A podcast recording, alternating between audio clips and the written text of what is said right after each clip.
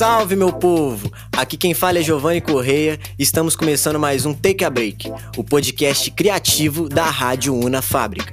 Bom dia, boa tarde e boa noite, amados, amadas e amados.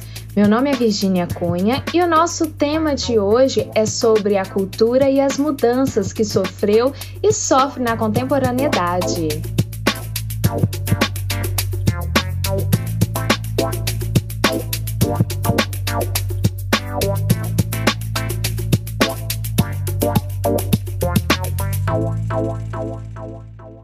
Antes da gente começar a falar sobre 2021, vamos voltar um pouquinho no tempo.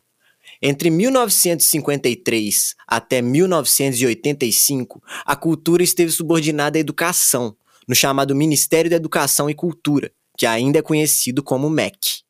Porém, em 2 de janeiro de 2019, foi unificado por meio do Decreto 9674, a Cultura, Esporte e Desenvolvimento, no recém-criado Ministério da Cidadania. Assim, neste primeiro momento, a cultura já perde a sua autonomia como ministério, passando a operar como uma secretaria subordinada ao Ministério da Cidadania. Pois é, meses depois, no final do mesmo ano de 2019, a Secretaria de Cultura é transferida para o Ministério do Turismo. O decreto 10107, de 6 de novembro de 2019, transfere também nove secretarias. Mas o que afetou de deixar ser ministério para ser secretaria? Vamos lá. As secretarias são subseções dos ministérios. Por essa razão, elas não têm autoridade simbólica para representar o Brasil na esfera internacional. E as secretarias têm menos recursos financeiros do que os ministérios. A transformação para uma secretaria significa também uma diminuição da autonomia da política cultural do país em relação às outras áreas. Mas, além dessa mudança, a Secretaria de Cultura já foi chefiada por sete secretários diferentes até o momento. E a chamada Lei Rouanet-Engie também foi alterada. Pois é. Em abril de 2019, foram anunciadas mudanças no texto da Lei Rouanet, a começar passando a ser chamada oficialmente Lei Federal de Incentivo à Cultura. As mudanças ocorreram também no valor máximo de captação por projeto inscrito, passando a ser de 1 milhão ao invés de 60 milhões anteriores. Ou seja, tendo projeto pequeno, grande ou médio, você só consegue arrecadar 1 milhão, é o teto. Mas, além de todas essas mudanças, veio a pandemia que forçou os artistas a buscarem novos métodos de levar os seus trabalhos ao público e gerar renda. E é sobre isso que vamos conversar com uma convidada para lá de especial e que vai nos falar um pouco sobre o que vivenciou e vivencia depois de tantas mudanças. Ela, ele, elo, que é pintora, poeta e artista, F. Godoy. Artista visual míope, com pesquisa em hibrismo de linguagem e fabulações espontâneas com sete anos de idade, recebeu uma leitura em mãos que lhe abriu os olhos para perceber que teria uma trajetória artística em curso. Desde então, soube que iria desenhar seu caminho fora da cidade natal de Sete Lagoas, MG. De Sete Lagoas para BH e de BH para o mundo. F, sua linda! É um prazer enorme receber você aqui no nosso programa. Tudo bueno? Oi, gente, tô boa. Oi, querida. É... Ai, gente, então, um prazer estar aqui com vocês e bora conversar, né? Ah, o prazer é todo nosso. Bora conversar, F. Você não merece palmas, você merece o Tocantins inteiro. Adoro! é, antes de mais nada, a gente gostaria de saber quem é F. Godoy para galera que não conhece o seu trabalho e também para além da arte, né? Nossa, é muito difícil isso, porque eu sinto que é quase um autorretrato, né? Falar da gente mesma. É, mas eu acho que F. Godoy é uma persona que tenta reverberar afeto no mundo através da arte. Eu acho que a arte ela tá muito ligada com a minha vida e a vida com a arte é uma coisa que se entrelaça mesmo. Eu não consigo muito dividir essas coisas não. E eu acho que quem acompanha meu trabalho vai entender que que é isso, tentar fazer com que o afeto se reverbere mesmo. A gente já tá com tanta coisa estranha e é, complicada, complexa rolando no mundo, né? Tanta notícia ruim. Então eu tento trazer um pouco de poesia e leveza. Sim, eu adoro o teu trabalho por isso. Você traz muitas cores, muita história, é maravilhoso, né? Bom, vamos para a próxima pergunta. Sabemos que você fez algumas lives neste momento, né, que a gente está vivendo, mostrando você pintando e dando aulas online também. Nos conte um pouco sobre essa adaptação para o virtual. Quais foram as dificuldades e o que você acha que tirou de letra? Hum, então, né? É, eu sou uma pessoa muito analógica, uma pessoa que quer abraçar toda hora, sabe? É, é uma coisa da gente ser quente mesmo, né? Eu acho que é uma temperatura. Acho Bem brasileiro. que. é, total. E eu sou muito solar. Eu sou da energia do sol mesmo, movida à energia solar. E eu acho que a internet, esses meios é, eletrônicos, eles são mais frios, né? Mas existe sim a possibilidade da gente deixar essa temperatura mais quente. É, e para mim foi um grande desafio, assim. Eu, eu acho que eu não era uma pessoa muito, muito, muito conectada, mas em vista do que, que a gente está passando no mundo, né? É, eu acho que cada vez mais cresce a rede social como uma ponte mesmo, né? Entre Sim. eu e vocês, vocês e eu. E isso é gostoso, né? Se a gente aproveita de uma forma saudável. É, eu fui muito incentivada, assim, por pessoas que queriam fazer aula comigo. Eu já dava aula na universidade, na Guinhar, no curso de extensão de aquarela. Maravilhosa. E, e aí as pessoas começaram a pedir, nossa, começa a dar online. E aí essa vontade veio, assim, e, e transformou um pouco meus dias, né? Porque a gente vive um pouco uma solitude. Sim. E eu acho que essa solitude, ela ela fica um pouco mais gostosa, assim. Não é solidão, né? É solitude. Fica mais gostosa Sim. porque a gente consegue é, criar essa rede mesmo. Essa rede de troca. Constante, né? Que é igual você falou, nesse momento que a gente está vivendo, né? Tem essa falta da, da troca entre todo mundo. Sim. E o que você fez, né, foi continuar essa troca, porque imagina se você tivesse parado de vez e aí ficado assim, não, você foi lá e pensou, realmente eu posso dar aula online, continuar essa troca linda que é, né, entre alunos e professores. é maravilhoso, maravilhoso. É maravilhoso. Eu acho que assim, é, é necessário, né? Acho que a gente procura mesmo esse esse abraço, né? Que assim, não dá para ser físico, mas a gente tenta fazer com que aconteça esse encontro.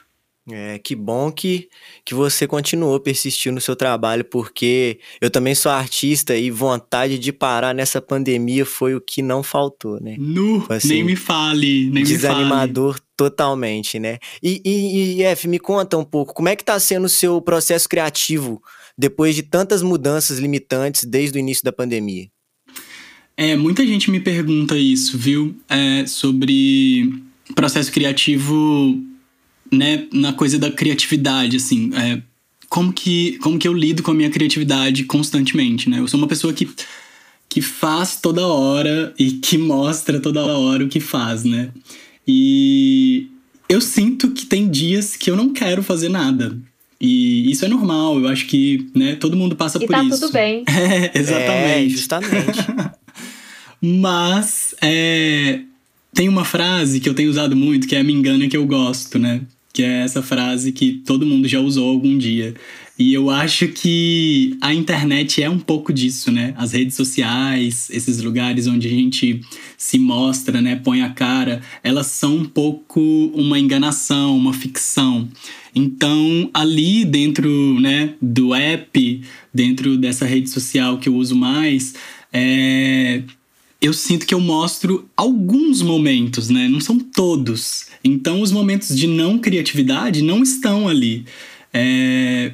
Então, o meu processo criativo ele é assim: eu acordo, eu vou tomar um café e pode ser que este tomar o café, este morder uma fruta, me inspire em alguma coisa. Então, estou sempre anotando alguma coisa para virar um possível desenho, um vídeo.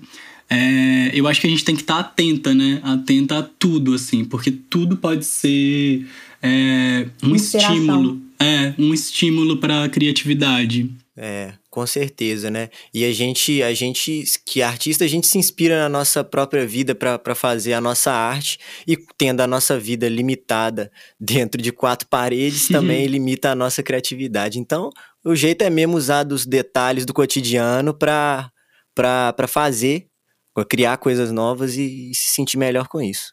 Total. Mas pensando sobre todas essas mudanças, até mesmo que está acontecendo no Brasil, né? desde 2019 para cá, uhum. você acha que o Brasil tem boas oportunidades para quem é artista? Ou você acha que depois de tantas mudanças piorou? Nossa, assim. Prepara o sul. Complexo, viu? Porque eu vejo que existem oportunidades, mas as oportunidades são feitas pela gente mesma, sabe? Quem Total. é da arte, quem é da cultura, que fica ali lutando para que as oportunidades existam, resistam, né?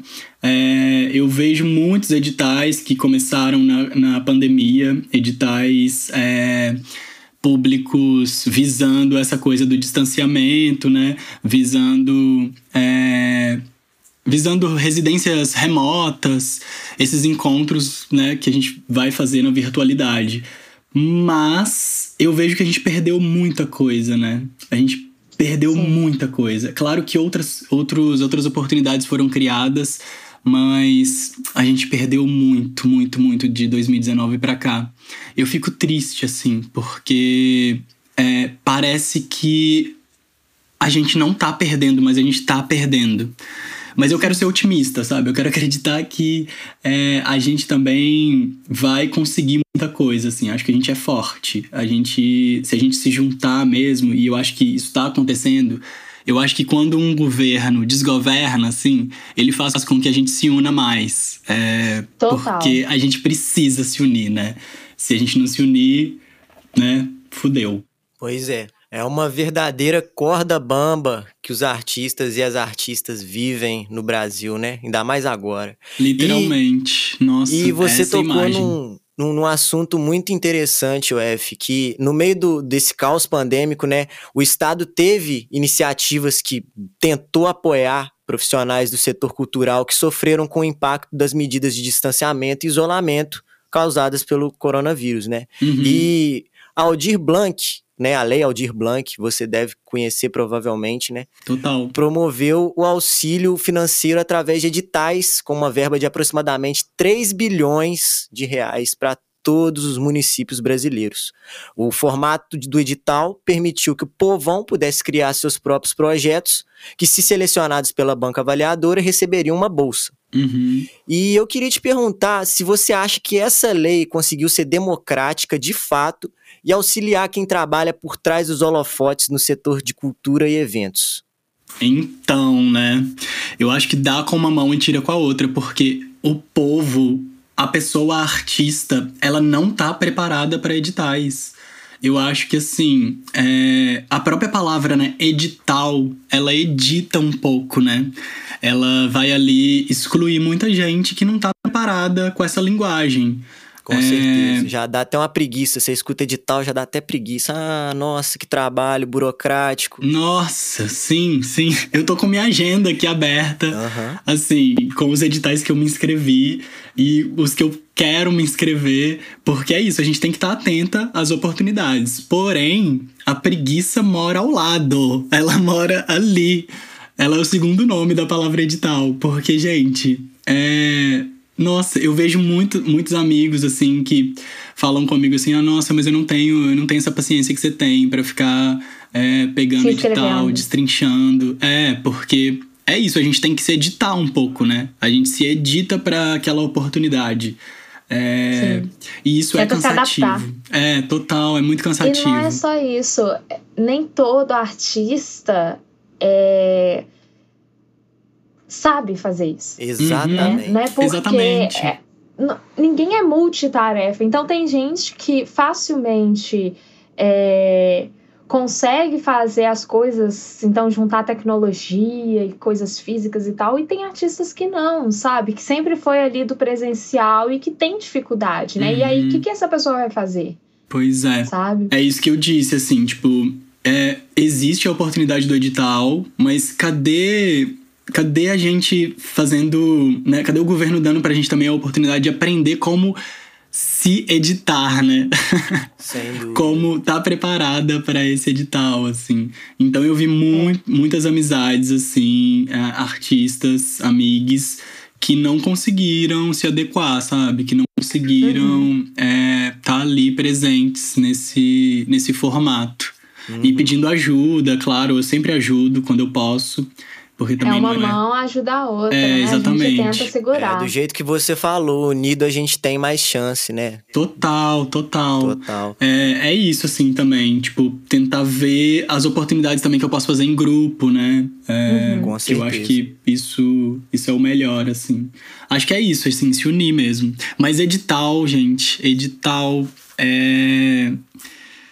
Ai, é uma loucura, porque eu gosto muito, assim, é o que tem me salvado é, eu me inscrevo, assim, tipo, em 10 editais, passo em dois e já fico muito feliz.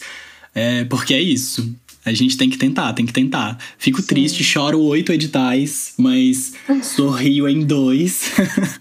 É, e é o que importa, né? É o que importa, a gente tem que ver as vitórias, porque se a gente eu vê as derrotas, se... a gente morre. Não sei se. É, exato. Eu não sei se vocês conhecem, existe um livro infanto-juvenil chamado Poliana. Uhum. E aí a Poliana ela sempre chega e fala assim: "Vamos jogar o jogo do contente?"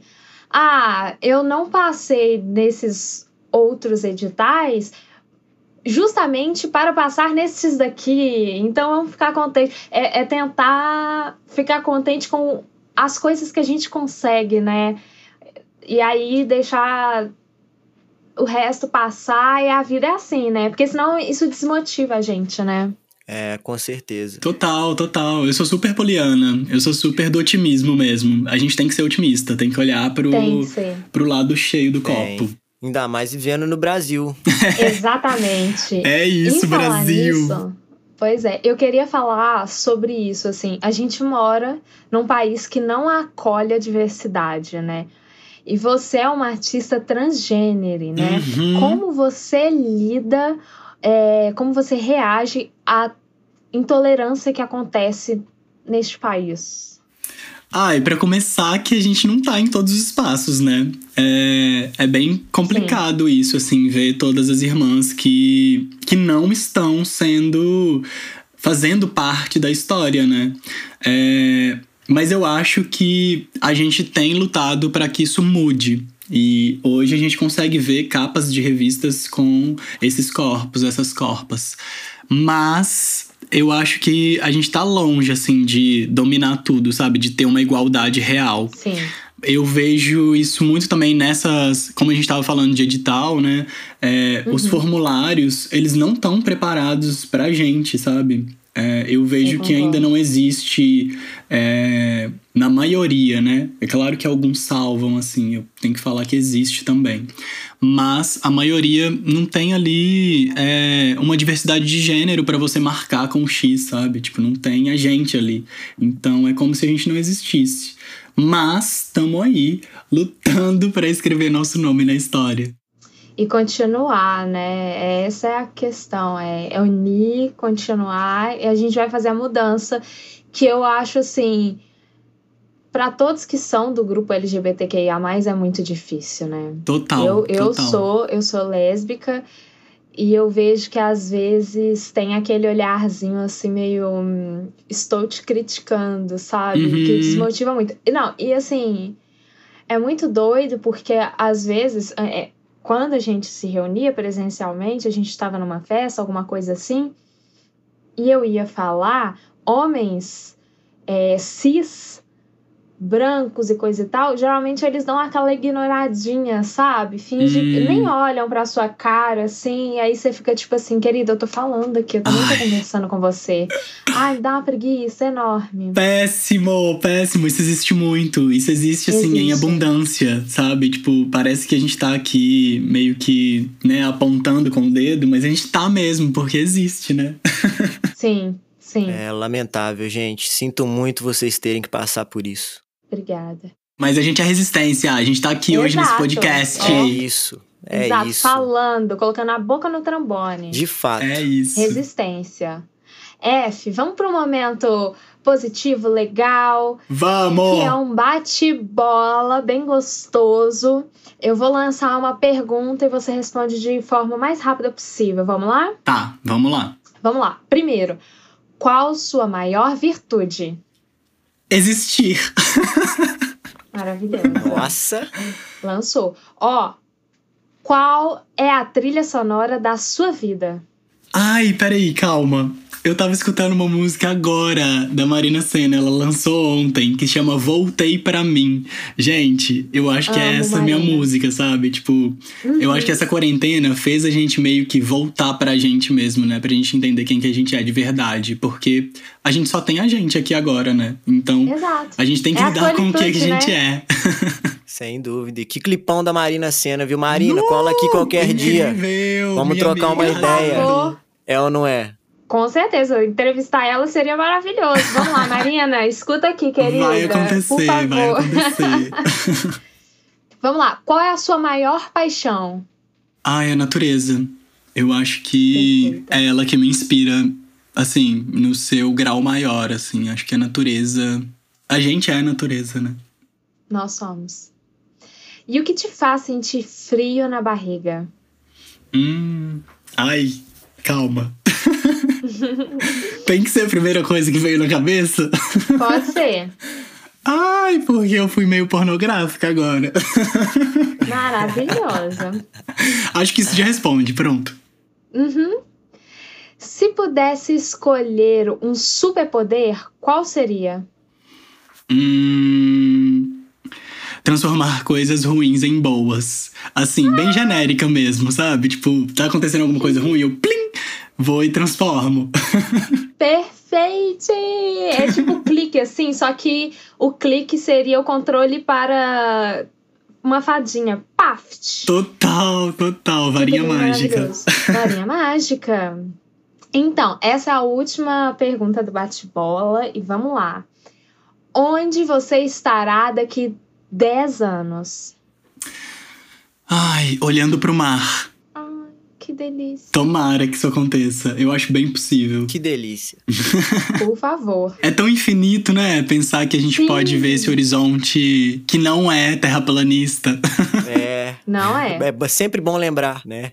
Ô, F, antes da gente terminar aqui, é, eu gostaria que você soltasse o verbo e ficasse à vontade para chamar a galera para suas redes sociais e conhecer o seu trabalho. Pode falar o que você quiser, fica à vontade. Total. Gente, vamos seguir essa gatinha aqui. Chega mais, vamos conhecer um pouco da arte e poesia da F. Aqui quem fala é a F.